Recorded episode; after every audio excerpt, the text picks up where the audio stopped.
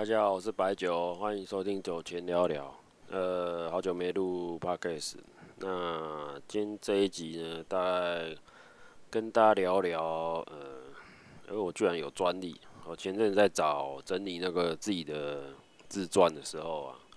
然后整理整理，然后就发现，诶、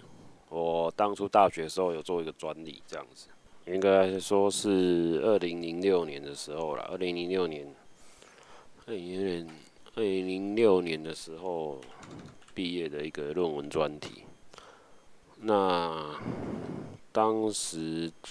做这个论文专题也是承接之前的之前的一个成果，然后继续把把它往后做这样。那往后做呢，这个过程其实也差点失败，对。然后啊，先来讲我的专利名称啊，专利名称是高强度水泥合成物，对，就是做一个很非常对这个社会非常很基层的一个水泥的东西。可是我觉得说现在水泥还是很便宜啊，所以我这个作为高强度水泥的一个。主要的一个出发点就是为了要回收日光灯的日光灯的那个玻璃粉。可是好笑的是，现在大家全部都是 LED。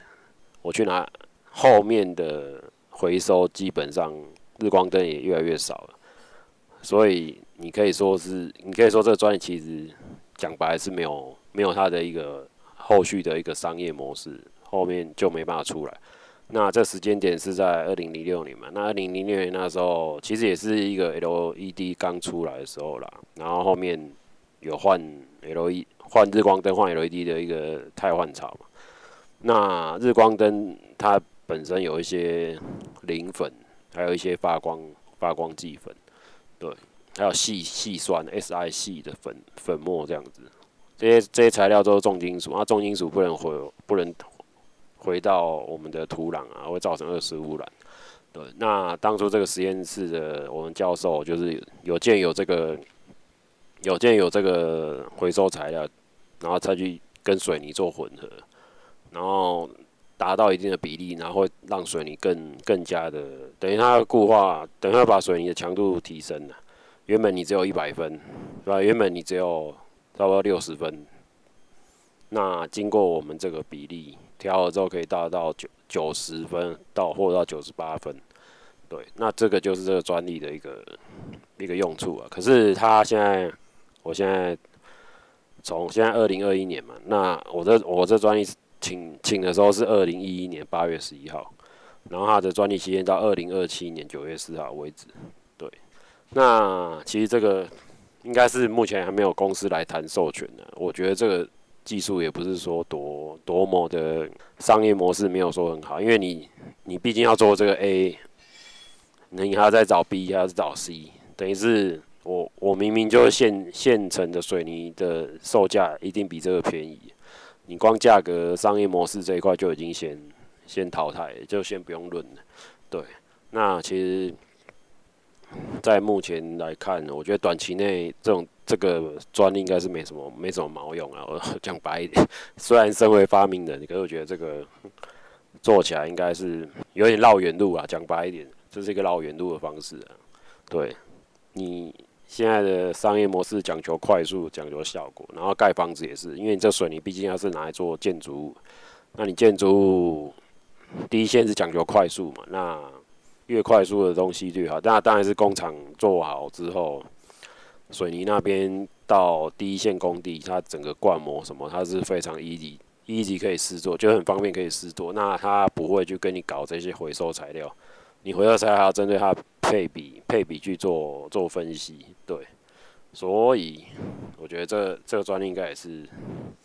只是一个宣誓，宣誓意味大于实质意味啦。对，我就有点有点 confuse，。然后我们这个那时候的。智慧财产局的局长居然是王王美花，王美花是何许人也？看一下，好像是我们现任经济部长，如果没有记错的话，对，就是让我们大家缺电那个经济部长，王美花，王美花，没错，王美花，应该是史上最烂经济部长。对啊，所以我觉得拿到他发的专利，有些应该也是带赛吧，讲白一点。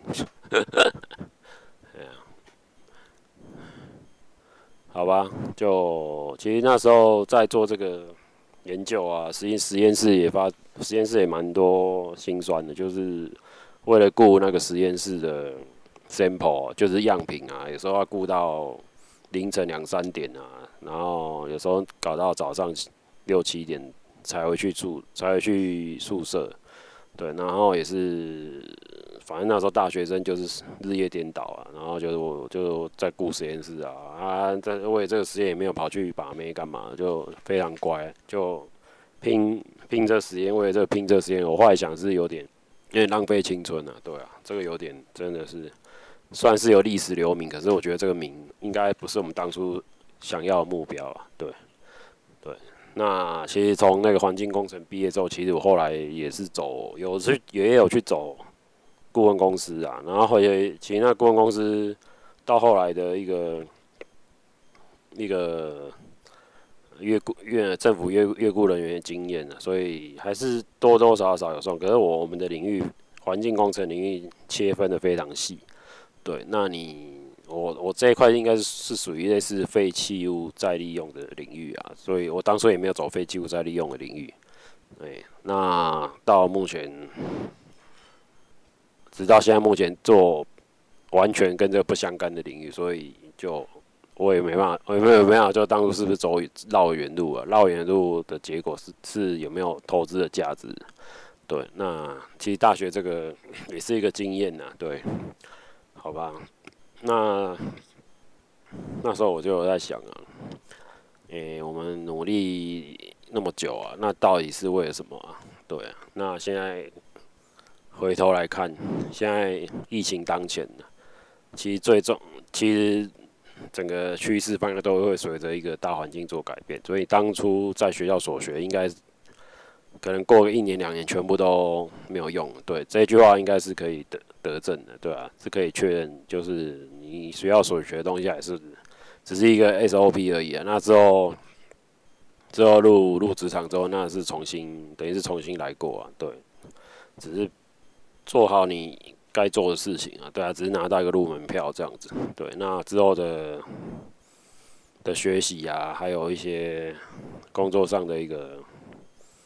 一个人人与人的关系，这个都是在学校应该学不太到的。对，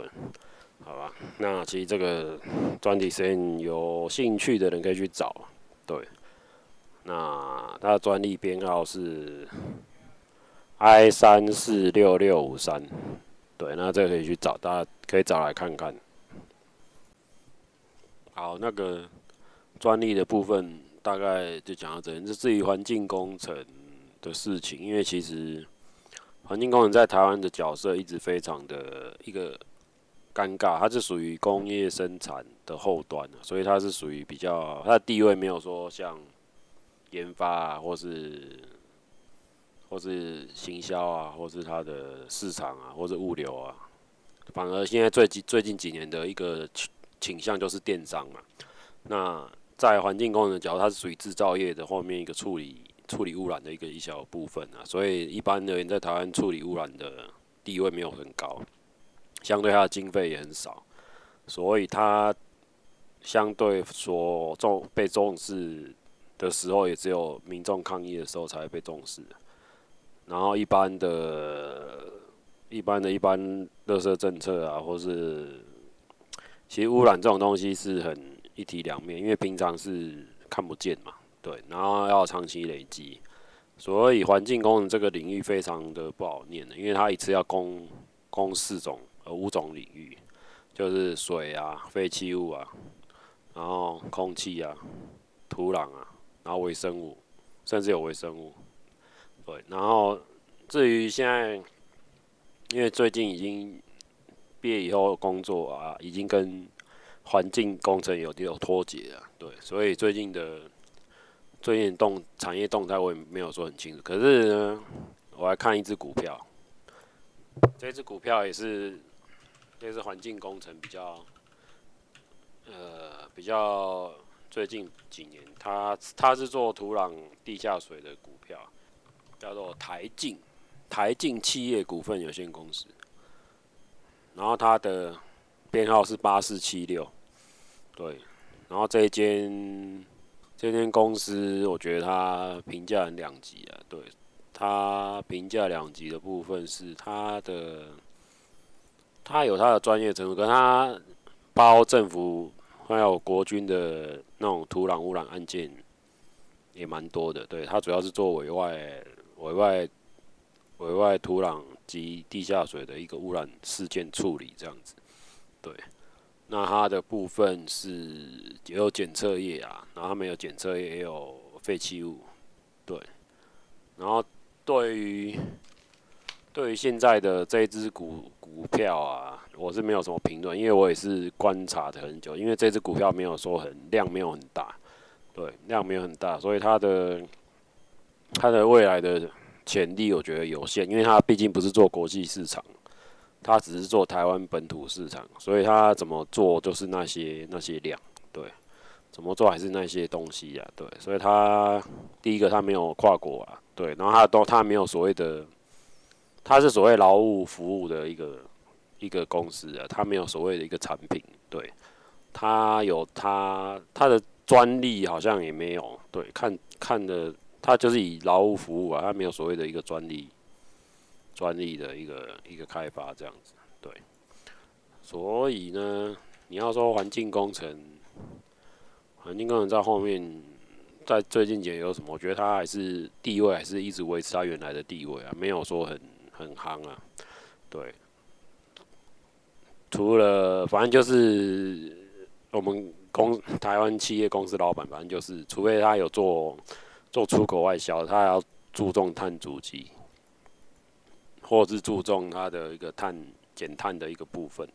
对，然后他才去注重一个碳权啊，或是碳碳交易啊，还有他的料料件有没有一些重金属的一个一个一个规格，符合欧盟规格啦，对，那其实。环境工程领域是比较像是化妆师的，就是你的工业生产制造一个化妆师，化妆师。然后他的薪水其实也不高啊，其实他其实薪水高的都是老板，因为在我之前在顾问公司的经验，其实薪水高就是老板，那底下员工只能领那个菜渣菜渣薪水。妈的，一个一个经理，一个专案经理才四万多，四万多。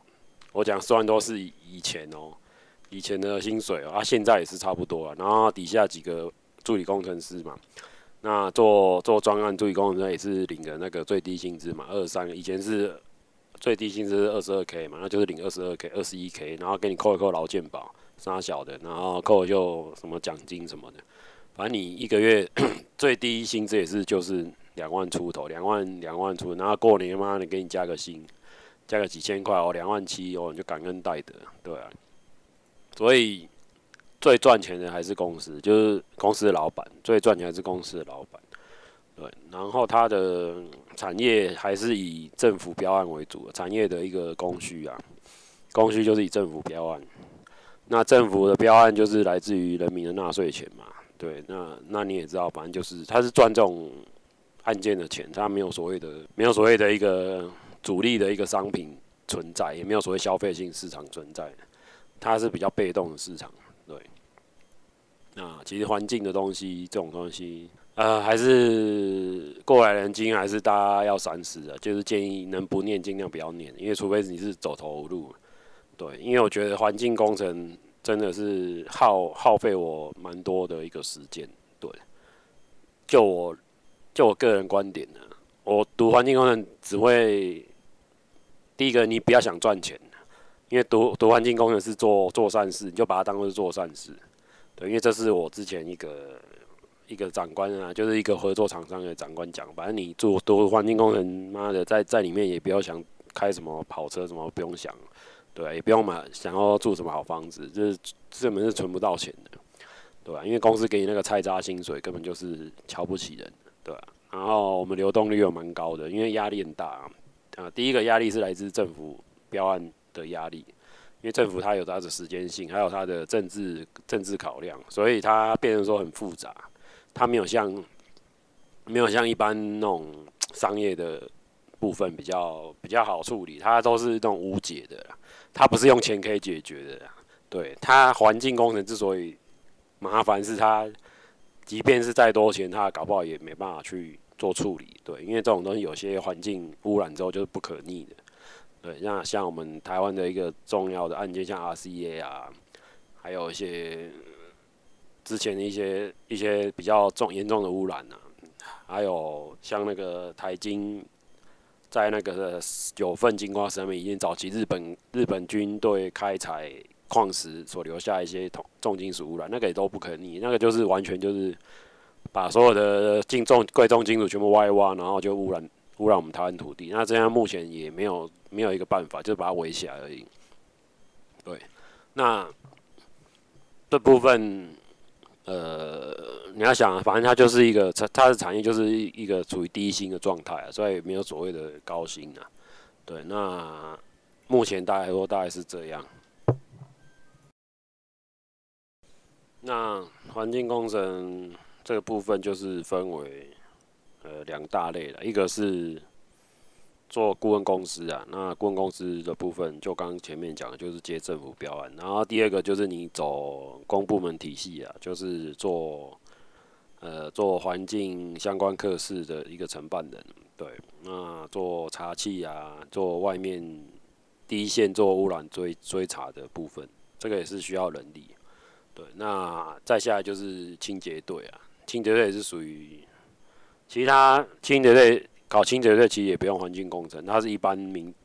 符合条件资格就去可以去考清洁队，所以它的门槛是比较低的。对，它相对呃顾问公司、环境工程顾问公司，或是呃高普考高普考的一个部分，它会比较需要有专业的一个门槛。那还有一个就是工厂的劳工劳安劳安部门呐、啊，公安劳安部门。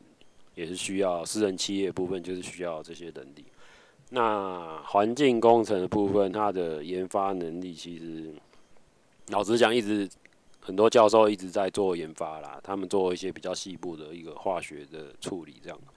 那这些东西到底可不可以商业化，也是个问号。因为我觉得他们这些教授长期以来就是就是很努力，可是努力。努力的一个方向，我觉得是有点、有点、有点错误了，也不能，应该怎么讲？因为他，你同样的东西，全世界人都在做，可是你做出来的成果，你的效益没有商业化。那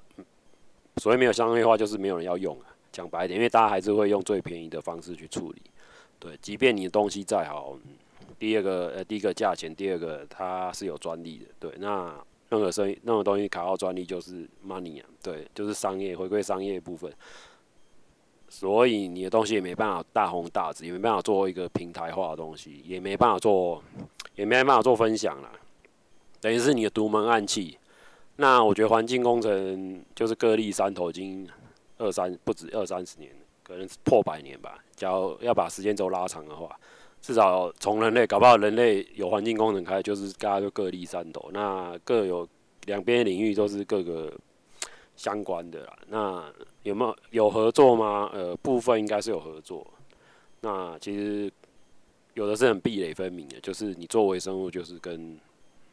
然后跟空气跟就是其他领域不会有相关性，对，而且污染的。污染的属性又分很多种，有的是点源啊、线源、面源污染，那各个部分都是做都有专精的部分，还有检验，对，还有讲到一块，刚刚漏讲到一块，就是你环境工程也可以做去做检验的部分。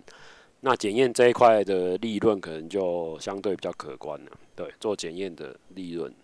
这个就比较有一点商业化模式了，对。可是检验的东西其实法规环保署都已经把。环保署的环检所已经把所有的法规的一个定义，一个做实验的方式已经已经法规化了，对，所以你还你就直接遵照他的他的方法去做实验就就可以了。这部分是比较没有争议，所以你要自己去创一个新的检验方式也是会有一个问题。对，那第一个呃，第一个就是法规部分没办法合法，然后第二个就是你的你的 know how 的部分，你要不要让人家知道？因为你。你把它公开 SOP 化之后，你这个东这个方案就是被大家所共享，大家使用，所以你的利润也没有所谓的分润的概念，也没有所谓智慧财产权抽成的概念的，对。所以总归一句话，就是环境工程它的商业模式，我觉得一直没有被讨论。对，它的商业模式非常的低啊，就是一直处于清道夫的角色啊，它没有一个商业化的一个一个东西。对，所以我觉得走到后来走读读完环境工程，然后去环境相关领域，那绕了一圈还是哦，我觉得是有点。有点呃，第一个就是做好事吧，就把它当做做善事吧，对啊，就是积阴德吧，对啊，就是做一些好事，为这个为这个台湾土地做一些好事啊。那你要想大富大贵，应该是没办法，哎呀，除非你是当老板接案子。那其实当老板又有几个人可以去当老板的？对，因为这种东西就是标案的东西，其实有时候都是吃人脉啊。对，人你的人脉资本要够的话，才有办法做接案子，对。那其实，在那个学校部分研究领域也是这样，就是你的人脉第一个，然后第第呃早期是跟国科会啊，现在可能是科技部吧，科技部的一个方案就是那个专案补助啊，经费啊，搞不好一年给你个十万、二十万或是四十万，我觉得应该就就很多了，对，因为环境工程的东西，其实它花花的钱其实没有说很高，对。除非你是真的有像美国那种有整个企业化的一个一个经营，所以你要投入相关的研究，然后要整个商业模式出来是蛮难的。对，那再就是说环境工程它现在也是少子化了，我我是觉得少子化之下，大家一定会选电商啊，做网络啊。一定都是往这边走，不会去走。我觉得读环境工程应该是比较另类的人，对。以现在的角度是非常另类的人才会读读环境工程。诶、欸，第一太没钱啊，第二无名声嘛。那问聊天问你是做什么的，然、哦、我不好意思，我是做环境工程。哦哦哦哦，那聊天就结束了。对，通常对方也不会有什么 response，因为其实社会对环境工程是非常的陌生的。对你，你不是一个。不是一个主流的东西啊，讲白点，你你也不是，那每天上网或者闹新闻闹很大，所以你你不是主流，也也跟跟现在时下的一个音乐嘛，要么就讨论音乐，要么就是讨论健身嘛，要么讨论 YouTube 嘛，要么就讨论你是做什么什么吃的啊，反正就是食衣住行，哦，食衣住行娱乐。这还是大家主流的话题。那你，你环境工程，你不是一个，你这五个领域都没办法做做参与啊。呃，所以说你要走这条路，我觉得是蛮艰辛的，对。那至于现在大专院校的少子化，它一定一定会冲击他们招生招生的一个一个能力啊。那大家会选，也不会去选这个啊。大家选科系会会。慢慢的会越来越越来越少人去选环境工程。哎，我来查一下一零四人力银行的一个现在的情形。其实它，我觉得环境工程已经失去转型的机会，因为它早期在美国那美国高尔那个时候提出那个，反正就是气候那那一块很夯的时候啊，就是什么温室气体那一个。那个时段很夯的时候，他没有做转型的，对，所以他现在还是比较做低端动作。这样，来随便看一个废废水处理人员公司，我就不念。那个的工作地点在台，在桃园，然后他的薪水是三万八啦，对，三万八的话到桃园哦，你要什么资格？你要化学哦，化学化学分析呀、然后污泥脱水单元机操作啊，哦，你要会那么多东西，然后再来一个是，呃、看一下，那有一个，看嘛，啊，面议，这个写面议，现场环境工程师面议，然后这也是三万三到三万六，对啊，现在价钱又比较高啊，对。啊的，反正就是，其实那早期我们领那个领那薪额真是太低了，吼，嗯，三万八三万，计划经理哦，干啊，计划经理你给三万六，最低三万六到四万二，哦，计划经理忙得要死，你给给这种薪水。然后环境工程师、计划经理哦，四万到五万五。然后看一下，三万一、三万一，专案工程师。现在薪资其实都有，我觉得政政府应该都有把最基本薪资纳进去，所以不能低于基基本薪资。记得我们那时候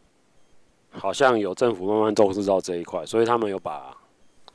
把基本薪资的一个一个条件把它纳进去，对，不能做砍价动作啊，对，好吧，反正现在有了，反正现在他薪水是有涨了，可是我觉得这个薪水还是。